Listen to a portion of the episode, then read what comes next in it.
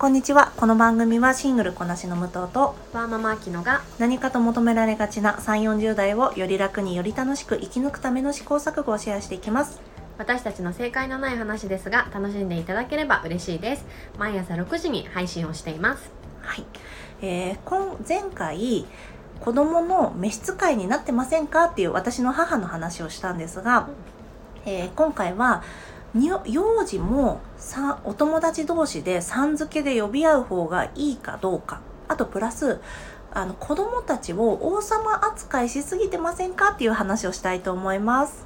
はい、はい、まずそのさん付けで呼ぶ呼ばないの話なんですが、うん。このこの間ですね私子供がちょっと多くいる施設で働いてるんですが子供同士もさん付けさせてほしいっていうふうに言われたんですね。でうちは幼児がいる施設になるんですがこのお母さんは上のお兄ちゃんは小学校ではもうさん付けをさせている、まあ、なんでかっていうとこのさん付けすることで人に敬意を持たせるとかこの変なあだ名をつけさせないとかそういうう狙いが多分ね小学校にはあるんだと思うんですよね、うんだからあの幼児のうちからそうしてほしいっていうリクエストがあったんです。うん。ちなみにあきちゃんのお家とかではどうですか？保育園とかうちのお家では全くそんな、なんでしょううん。教育方針もなかったし、だからそれを聞いてすごい、おおって思ったし、ううんちの保育園では思いっきりあだ名うんうん。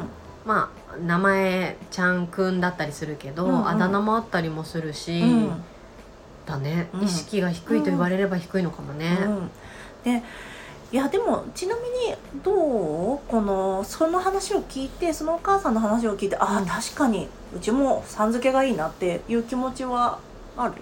うーんなんかそれイコールうん。敬意っていうのはあんまり私は結びつかないかなって思ったから、うんあの本来お友達を呼ぶ時は「さん」っていうのをつけるんだよっていうのは教えてあげるべきだと思うけど、うん。それを強いるほどではなんかやっぱり仲良くなったらね、うんうんあの深く呼び合うっていうのがあると思うから、うん、そこら辺の良し悪しが幼児に判断できるわけではないと思うから。ね。え私もこれ個人的な見解としては、うんこのお友達にこのよなんか呼ばれたくないあだ名で呼ばれた時に、嫌だよってお友達にも言えてあお友達もそれを聞いたらやめるってことを教えてあげることの方が大事かなと思ったんだよね。うん確かに。そうそう。なんか結局大人はずっとねお子供と一緒にいれるわけじゃないから子供の世界の中でもうまくやっていかなきゃいけないから、うん。この自分の意見を自分で言えるようになるっていう練習も兼ねてえっ、と嫌だ嫌だったら言うんだよ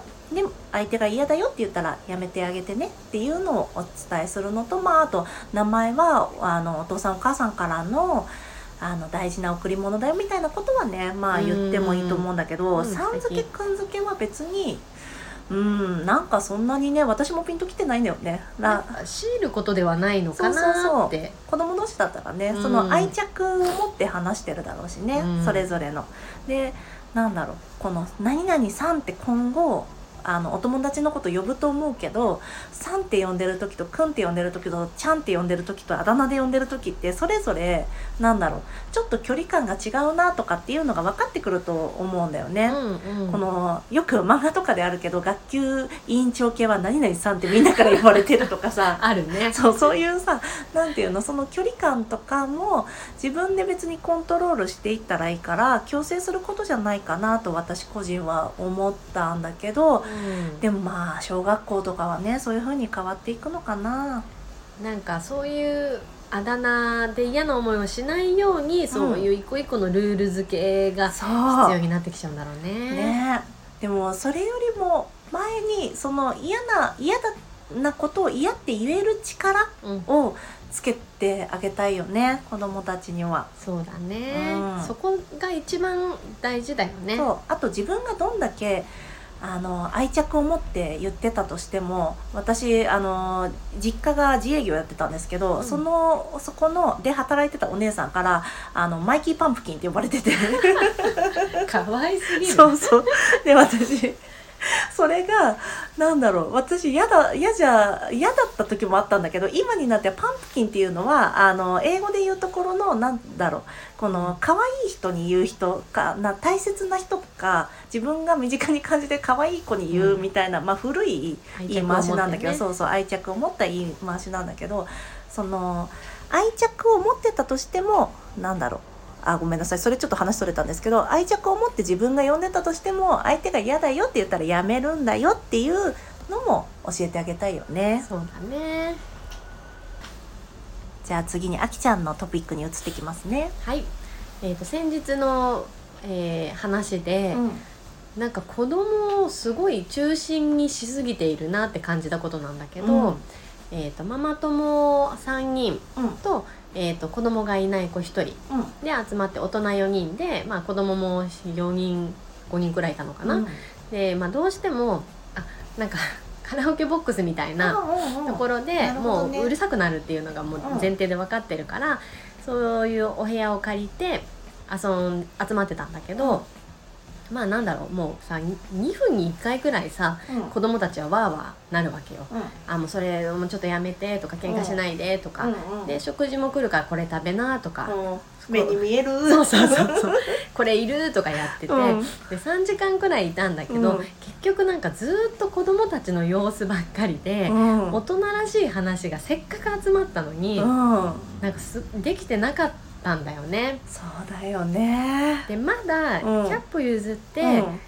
こうなんだ子連れ組はさ、うん。あのもう想像できるし、うんうん。もうしょうがないって思うけど、うん。その一人唯一子供がいなくて来てくれてる子にすそうだよごいね申し訳なくて。本当に。ね。だってさ大人4人の都合をつけて集まるっていうのも大変なのに、うんうん。なんかほんと大した話してない？おーそうなんだ。もっとさ深いさこれからのキャリアについてとかさそうそうそうそう。40手前にしてどういう展望を持ってるとかさ、うん。そういうさ話したかったよね。ほんとそう、うん。なんかね子供を中心すぎちゃって、うん。なんか自分たちの時間ないがしろにしすぎじゃないってうん。ちょっとあの私も空気を変えればよかったんだけど、うん。もう途中からなんかすごいそれが気になっちゃって、そうか。なんかねえそれできる時とできない時とあるだろうしね。なんか子供たちの相性の良さとかあそうもね,、あるだろうから難しいね。どうやって切り替えたらよかったんだろうね。あとなんか、おうん。子供がいたとしても、うん。大人は大人あの子供は子供っていう感覚を持ってくれてる人と、うんうん。やっぱり子供と一緒に集まってるからさっていう感覚うちの人と、子供と一緒に集ま集まってるんだから多めに見てねっていう人ね、うんうんいるから。そうだね。ね。でもわざわざそこでさじゃあ託児所にとかさうん。じゃあシッターさんみんなで分半分あのなんだ割り勘して、うん。シッターさんお願いしよっかとかっていうのもさちょっと私たちの感覚だと日本人の感覚だと少し大げさな感じがねしちゃうかもしれないね。まあ普段からシッター使い慣れてる人だったらね、うんうん。いいかもね。そう。なんかヨーロッパとかではさ、こう大人が会話していたら子供だとしても、うん。あの大人の会話が終わるまで話しかけちゃダメだよっていうんうん。う教育方針があるじゃない、うん日本って全くそれがないじゃん。そう。なんか子供中心にね全部もう子供のペースに取られるし、うん。でそれがお母さんもさストレスに感じてるはずなんだから、うん。今は大人が話してるからちょっと待っての一言を言えばいいだけうん。なんだから、うんうん。なんか、うん気をつけようって思った。そうだね。その子に今度あれだね。なんか肉とかを送ってあげないとね。肉なの？なんだろうね。ちょっとお詫びしたいなって思った。ねえ自分がその立ちでも自分がお母さんでそこに参加してたらちょっと多めに見てねの気持ちで少し参加しちゃうかもな私も、まあうん、ねだって子供だもんみたいなさ なんていうの、ん。それもあるんだけどね。でもせ本当だよね。せっかく4人集まるってなかなかないことだしね、いや難しいね。どうしたらよかったんだろうね。うんね。もうちょっとあの席の座り方から気をつければよかったかあなそうね。あどういうふうに座ったの？それは。もう子供たちを挟んじゃってたんだよね。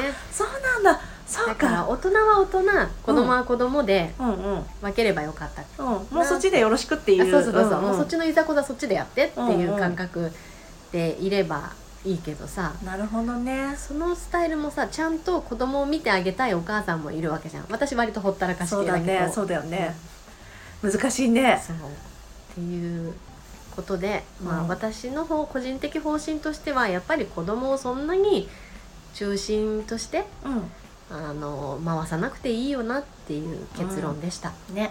あきちゃん個人で行う時とか他のお友達といるなんて言うんだろう。いる時はできるけど他のお友達とのそのまあ子供たちだけでやってもらいましょうっていうさうん、のをどうやって伝えていくかだよねこの後の課題は。そうだね、うんほったらかしに見えないうん、うん子供たちの中の社会で解決しなさいっていううん、方針を、だねあのうん伝え方をそうだねちょっと考えたいと思います。うん、また決まったら教えてください。それあの難しそうだから。じゃあ今日はこの辺にしておきましょうか。はい、はい、今日も聞いていただきありがとうございます。この番組はスタンド FM と各種ポッドキャストで配信しています。ご意見ご質問やご相談はリンクにありますツイッターアカウントと、えースタンド FM のレターでお願いいたします。